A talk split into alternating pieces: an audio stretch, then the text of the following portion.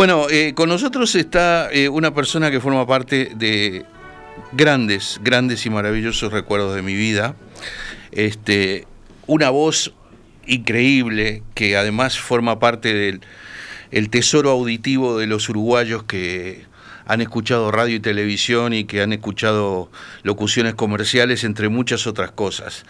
Este, para mí, María del Carmen es eh, una vieja este, compañera de trabajo de Radio Sarandí de hace muchos años, cuando yo era un pibe tonto que estaba empezando con estas cosas. Y María del Carmen me dio la posibilidad de hacer la selección musical de Nocturno Sarandí, que era un programa líder en la noche, que iba de 0 a 5, y donde María del Carmen se asomaba, conducía, leía poemas, era toda una cosa impresionante. Así que escuchar la voz de María del Carmen acá en el programa es un, un gusto, es un honor, es una una gran, pequeña, gran nostalgia también, así que bueno, bienvenida, gracias por estar acá. Bueno, no, al contrario, gracias a vos me emociona mucho todo lo que me decís, todo lo que dijiste, y por supuesto, qué, qué recuerdos, por favor. Imponente, ¿no? Además, este, la verdad que me da vértigo.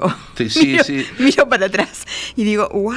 por el tiempo que ha pasado. Por el tiempo que ha pasado, es, impresionante. Impresionante, impresionante. Me tocó justamente con los 100 años rememorar cosas de la radio. Claro. Y, no podía creer, no podía creer todo el tiempo que había sí, todo lo, que, todo lo que había pasado. Este, y todas las cosas este, bien bonitas y bueno, algunas no tantas, pero bueno, claro. forman parte de la vida. Yo me acuerdo, me acuerdo no solo de, pensándolo bien, no solo en Nocturno Sarandí, me acuerdo de cuando salías desde el boliche tontón de noche, los sábados, ¿te acordás? Sí, claro. Y me acuerdo de transmisiones de veranos de Punta del Este para la radio también y todo aquello, ¿no? Sí, sí, sí, eso era una movida absolutamente diferente, muy ingeniosa de Mullins, que siempre fue una persona muy creativa, muy particular y creativa, y este, y bueno, y estábamos en, en el boliche que después llegaba ponía la cabeza en la almohada y te juro que, bueno, las luces y el sonido. Claro, te seguía era como, aturdiendo. Totalmente, ¿no? Pero fueron épocas bien bonitas también. Mira, si nos acordamos, si nos acordamos, esa fue una época de Sarandí muy interesante.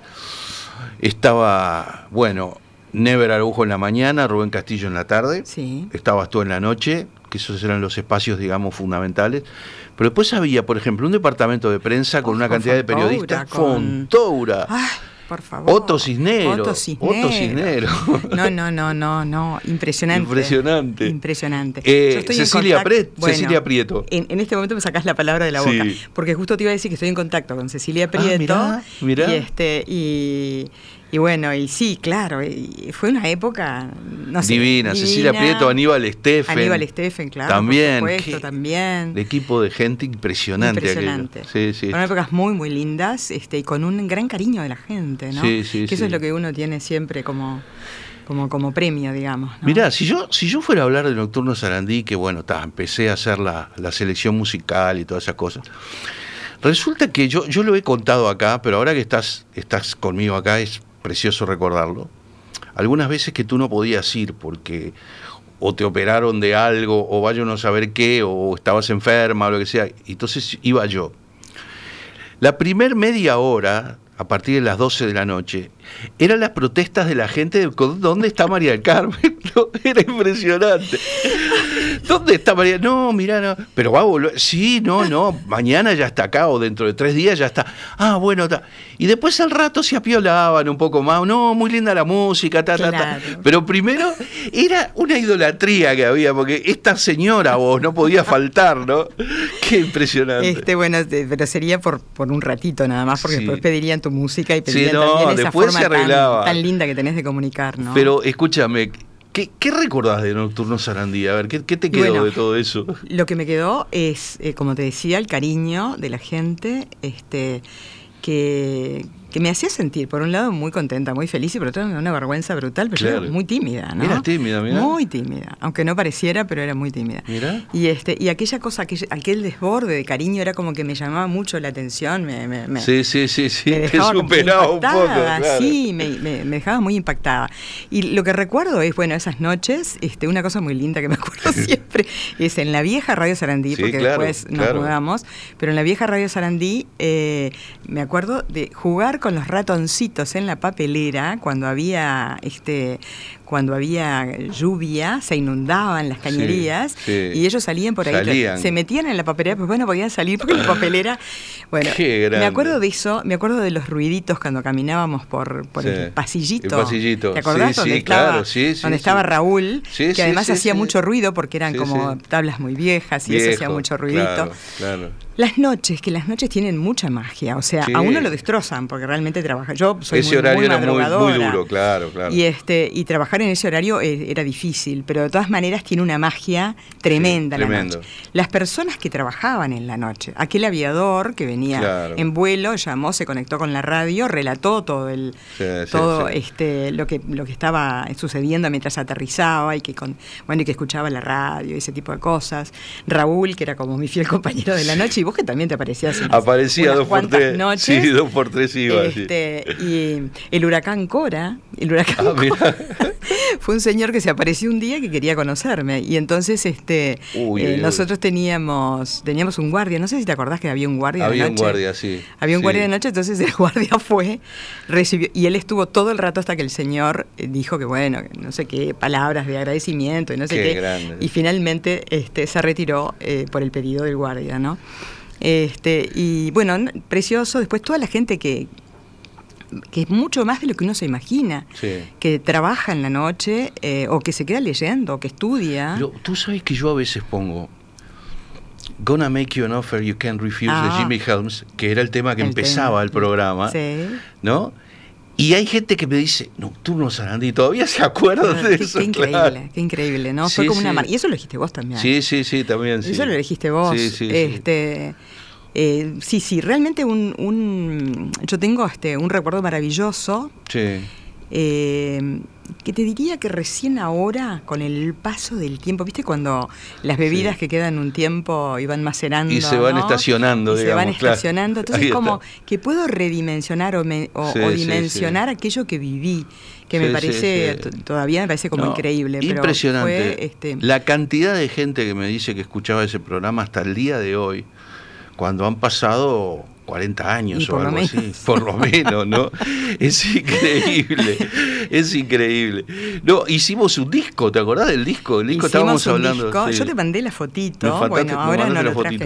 De manera fotito, porque dos por tres, algún alumno, eh, me acuerdo de uno que este, encontró el disco en, en Buenos Aires sí, sí, y me lo trajo. Y dos por tres alguien se lo encuentra. Entonces sí, a mí me pasaron la foto del me disco lo copian, Me lo traen. Estaba genial porque el disco fue un, compilado de, digamos. Con tu música. Que sí, yo me fui a, RCA, que era APSA Sociedad Anónima, con Carlos Dumpierres, que estaba en Avenida Italia y qué sé yo, Gallinal, por ahí hicimos una selección de cosas que tenían los derechos RCA desde Leo Sayer, algo de Tom Jobim, este, había salido una selección preciosa, era muy lindo el disco.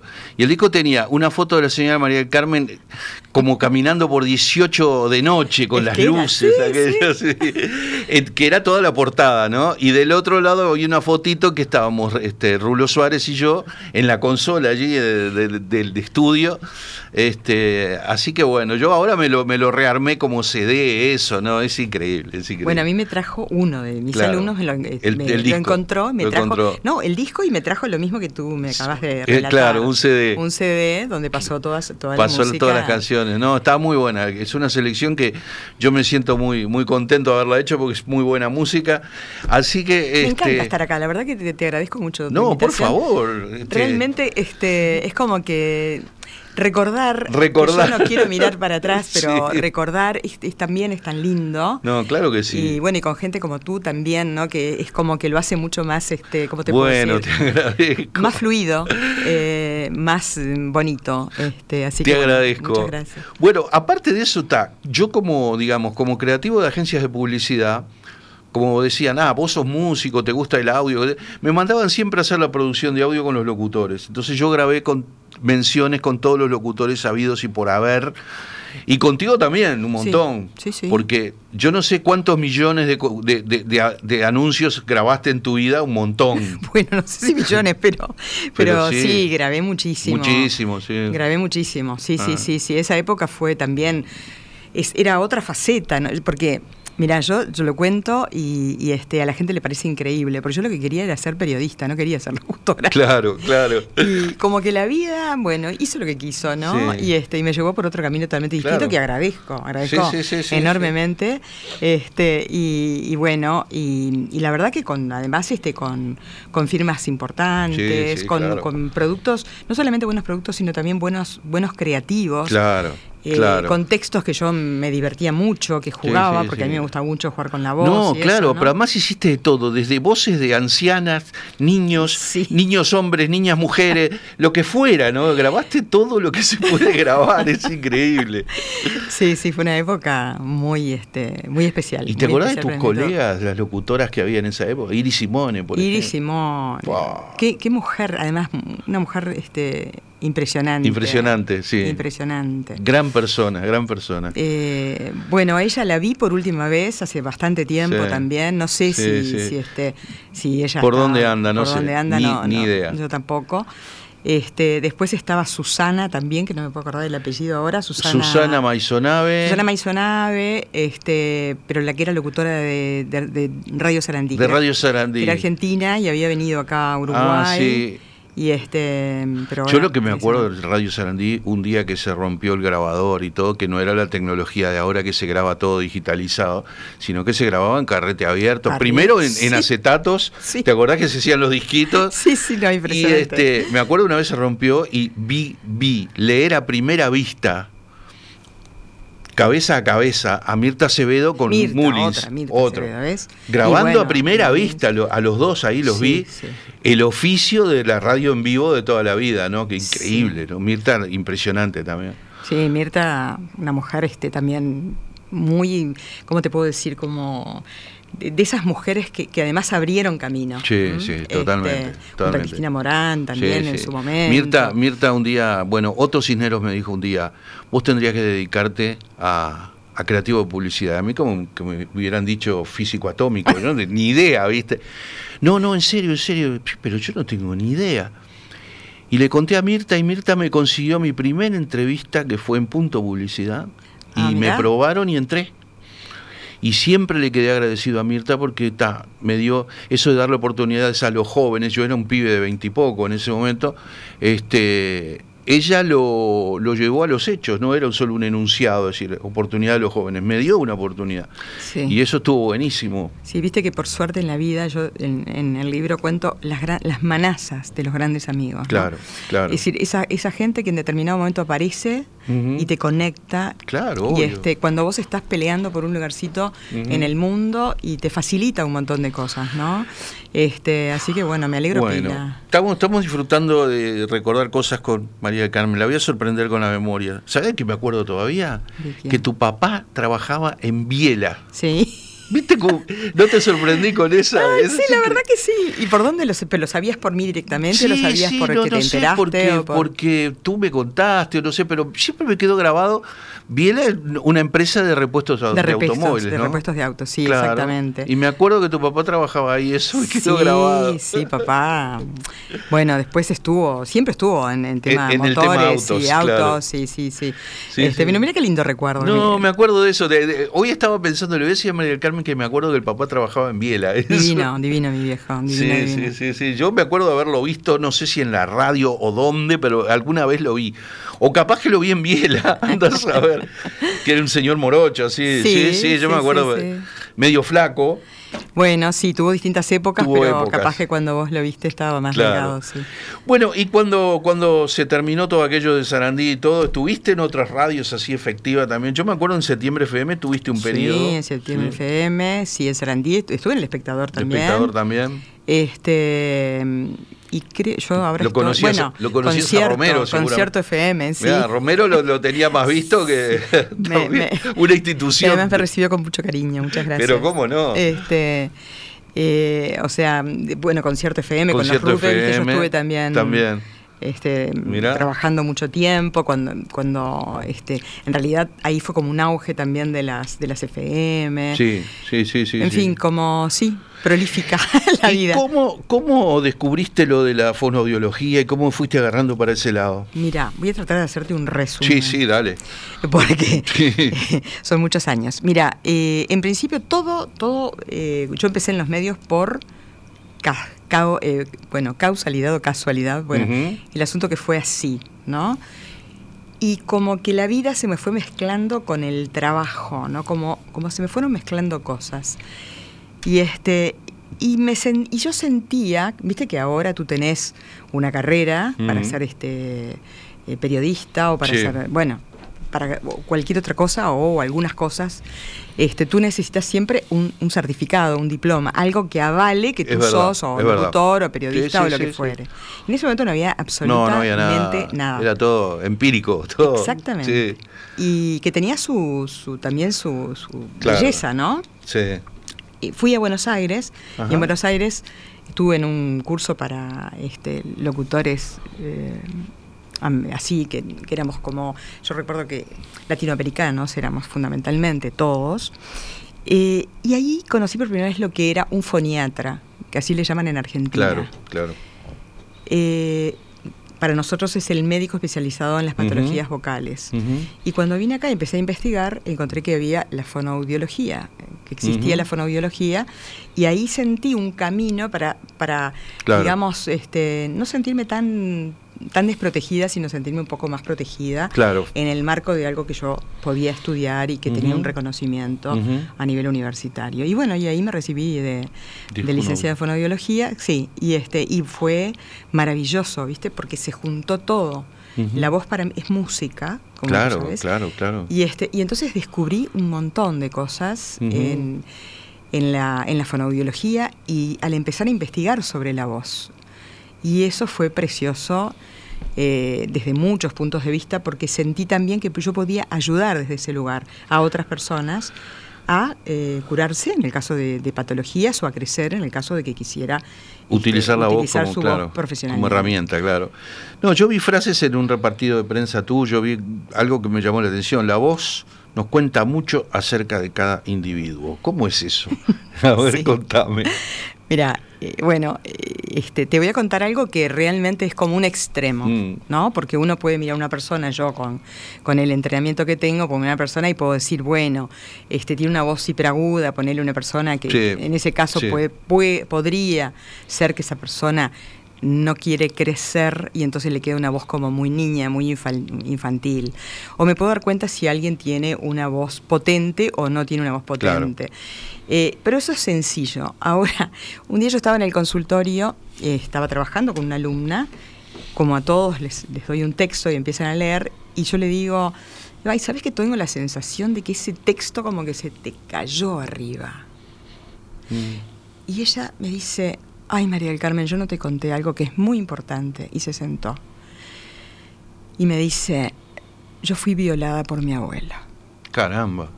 Cuando ella me dice eso, imagínate cómo, cómo quedé. Claro, lógico. Le tomé las manos y, la animé a que, nada, fue como, no sé, decirle estoy acá contigo, claro, lógico, lógico. Me dice, y eso no es lo peor. Cuando yo se lo conté a mamá, no me creyó. Claro. Entonces ella llevaba todo eso que por supuesto yo como fonoaudióloga puedo ver mi área, que es la voz y el discurso profesional, pero no puedo eh, trabajar otras cosas, por lógica. Entonces derivo en esos casos a una este, psicóloga. Ella trabajó con la psicóloga después, bueno, y está, que puse en el libro, este, estés donde estés, me encantaría que te comunicaras conmigo, porque después no sube más nada, se fue para, para el exterior y no sube más nada. O sea, ese es un, ese es un caso, te diría, muy extremo pero me han pasado, me ha pasado muchísimas veces cuando yo hago devoluciones a la persona que este, incluso me han dicho, pero vos que sos fonoaudióloga o sos psicóloga. No, si bien he estudiado mucho este, y, tengo alguna formación en, distintas psicoterapias, no soy psicóloga, lo aclaro este, claro. Eh, siempre, pero sí la voz te cuenta muchas más cosas de lo que puedes imaginar. A un oído entrenado, claro, a una persona que tiene conocimientos, obviamente, ¿no? Pero, este, pero sí, te cuenta muchas cosas. Yo trabajo, de hecho, mucho la identidad vocal y discursiva. Es decir, vos venís con una voz que pertenece a tu historia, pero a través de herramientas de la técnica vocal vos podés cambiar eso si tú querés cambiarlo por alguna razón. Este, entonces, que es bien interesante porque es como que esa persona, eh, por supuesto, tiene que ser lo que esa persona entiende que debe cambiar o modificar o, lo que fuere, pero, este, pero bueno, sabe que puede tener eh, la posibilidad de cambiarlo si no le gusta. Por sí, sí, por supuesto. O si tiene alguna dificultad, algún problema, porque pasa en otras cosas con, o sea, ya después pasan, hay patologías, ¿no? Claro. Como los nódulos que habrás escuchado alguna vez. Sí, sí, ni que hablar. Este, y ese tipo de cosas, ¿no? Y asesorás empresas también, o empresarios, mejor dicho, ¿no? Para presentaciones, para mejorar las presentaciones sí, sí, vocales sí, y todo esto. Sí, porque está en todo la voz y el discurso, como te decía, ¿no? Está en todo. Cuando yo digo voz, eh, digo, me refiero al habla, al lenguaje, a la comunicación, a, las formas expresivo-comunicativas que tenemos habitualmente para conectarnos con otras personas. Y bueno, y muchas veces pasa, por ejemplo, que esas personas lo que tienen no tienen una coherencia discursiva, por ejemplo. No saben organizar un discurso. Claro. Entonces, bueno, eh, eso, yo no le digo qué poner adentro, soy una persona que en ese sentido prefiero que, eh, sí el, individuo que me consulta trabaje y él sea el que pone ese material. Pero sí la forma, ¿no? ¿Cómo me organizo? ¿Cómo organizo esto?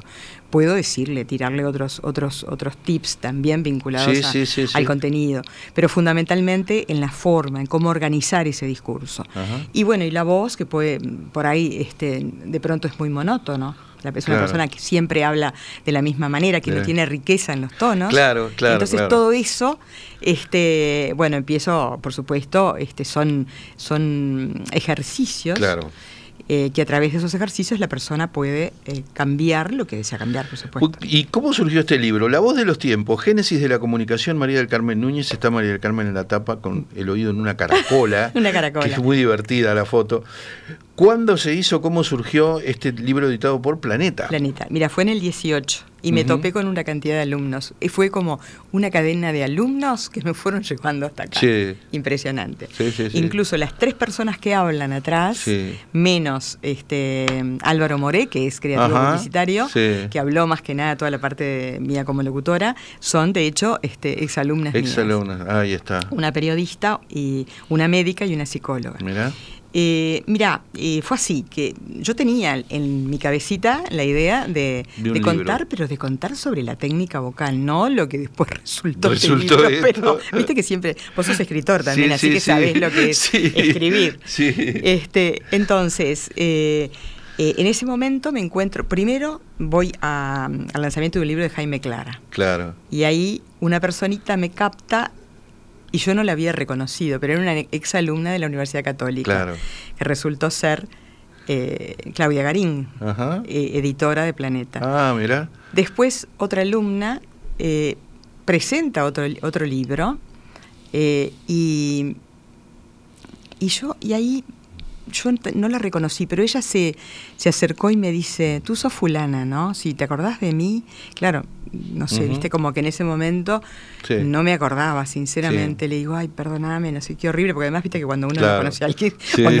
es como queda ahí como muy este, impactado y me dice, soy fulanita de tal, vos fuiste este, profesora mía en la Universidad Católica. Y ahí Claudia se interesa, Claudia Garín se interesa por el libro, eh, o se interesa en principio por la temática, porque yo le cuento, mira, tengo esto, yo no sabía ni qué hacer porque nunca había escrito nada. Y, este, y ella muy amorosamente me fue, eh, digamos, escuchando, fue leyendo y finalmente quedó este libro, que la voz de los tiempos se refiere a la voz de que tú, que tú, eh, que a ti te, a ver, que tú tenés, hay una cosa que te va a interesar acá. A ver, a ver.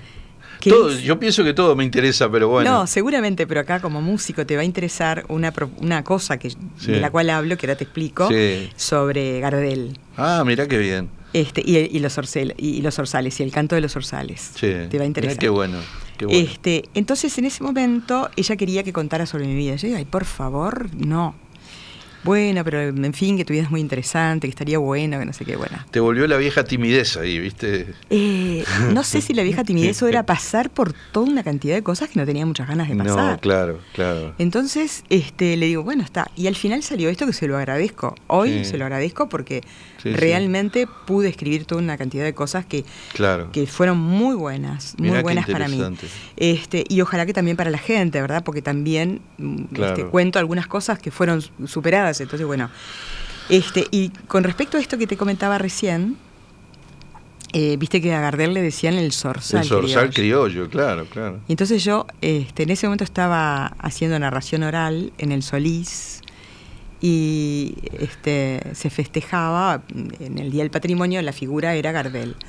Entonces yo me pongo a escribir, a, buscar, para escribir algo, para mm. poder contarlo, etcétera, etcétera, y ahí descubro que los zorzales tienen determinadas particularidades, como por ejemplo que un zorzal de Uruguay no es igual mm. al de Brasil, no es igual al de Argentina, ¿no? Y empiezo a descubrir que eh, la madre de Gardel, Lelia, este, que estaba en la estancia Santa Blanca, eh, e, ella estaba rodeada aparentemente de zorzales ah, y ella arrastra la jaula de un zorzal muerto, ¿no? Ah. Eh, bueno, en fin, hay toda una historia de Lilia, hay toda una historia eh, de Gardel, que el, cuento es un cuento, ¿no? Hay parte de verdad y parte de mentira. Entonces a mí se me ocurre que si nosotros estudiamos la voz de Gardel y la voz de los, de los este, como te dije, de los orzales, podíamos saber era como un ADN y podíamos saber si Gardel era uruguayo. Si era uruguayo o no.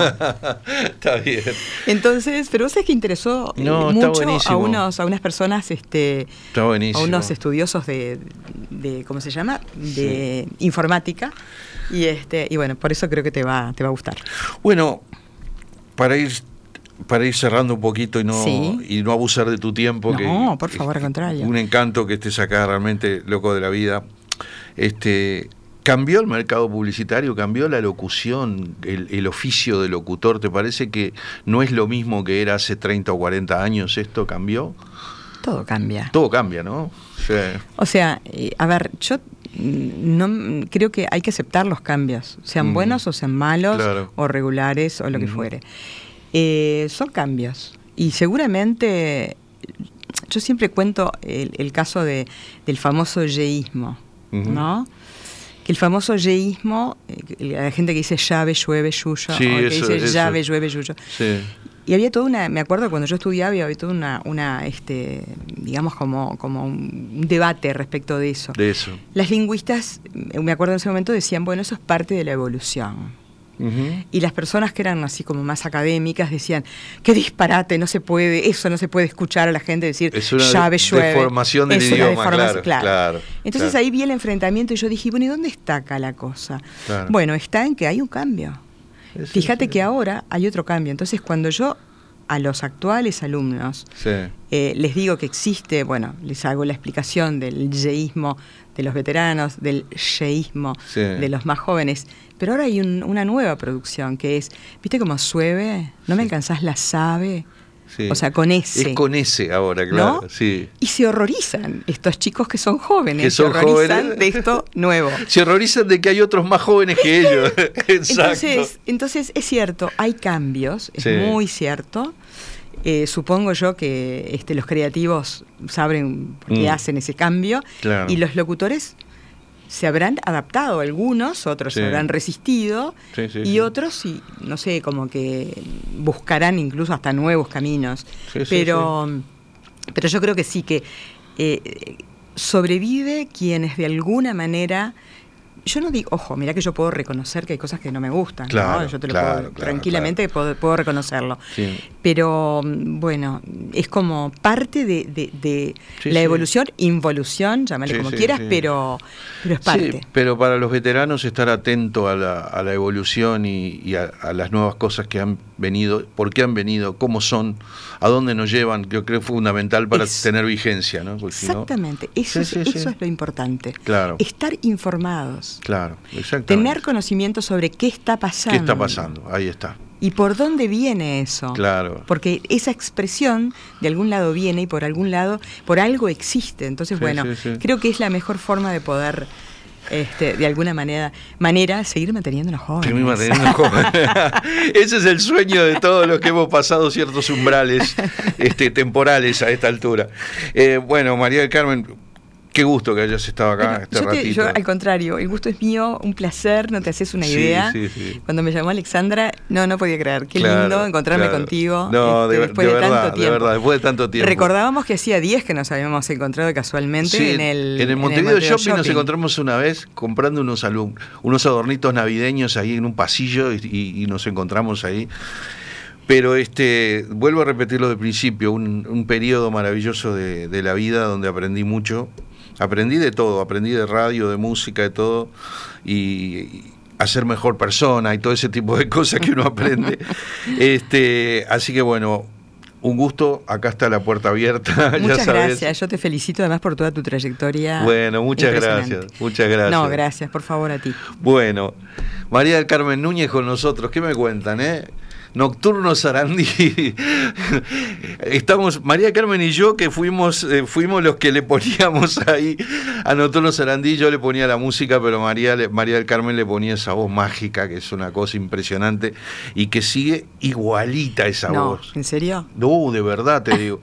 Pero puedo decir, ¿verdad, Oscar, que sigue igualita la voz? Una maravilla. Bueno, gracias, María. No, gracias a ustedes. Bueno, vamos a una tandita y seguimos.